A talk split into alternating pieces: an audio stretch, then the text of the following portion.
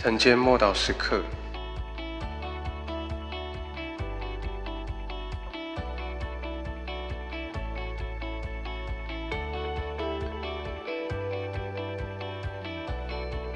圣灵所结的果子，仁爱。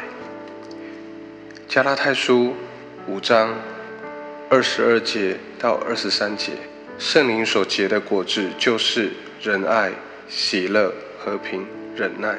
恩慈、良善、信实、温柔、节制，这样的事没有律法禁止。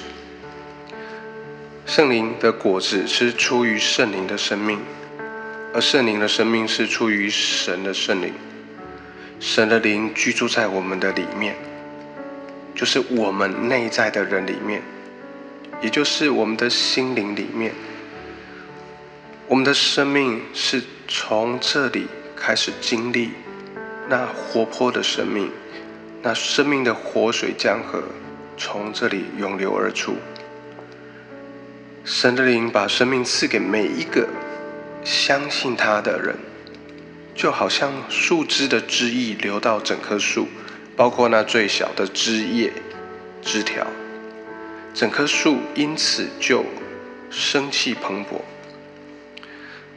神的生命使信徒能够结出合乎神本性的果子来，这就是神做事的方式。圣灵的果子就是天赋性格的一个表征。天赋将他的性格传递、分享给他的儿女，而在这些性格最首要的或最首先的，就是他的爱。爱总结了全部的律法，爱将神的国跟神的百姓全部圈在一起。爱是神行事和而所有万事运行的根源，因为神就是爱。爱有两种方向面向，一个是爱将我们引到神的面前。另外一个面向是，爱也使我们经历到与人分享。爱会远离两件事情，爱会远离属肉体的自我，还有罪恶。情欲不能叫做爱，情欲是肉体的享乐，是利用别人来满足我们自己。但情欲是永远无法使人。的心满足，爱是一种付出的力量，会将别人视为目标而非手段。爱很容易获得满足，因为爱别无所求。当我们生命重生更新之后，神已经将他的爱浇灌在我们里面。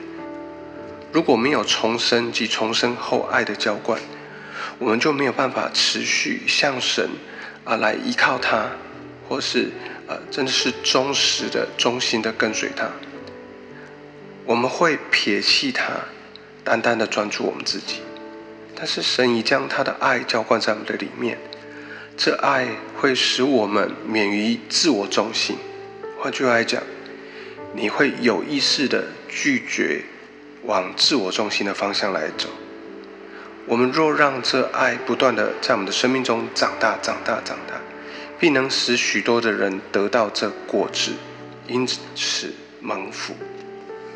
我们一起来祷告：神啊，我感谢你，你要我在爱中来成长。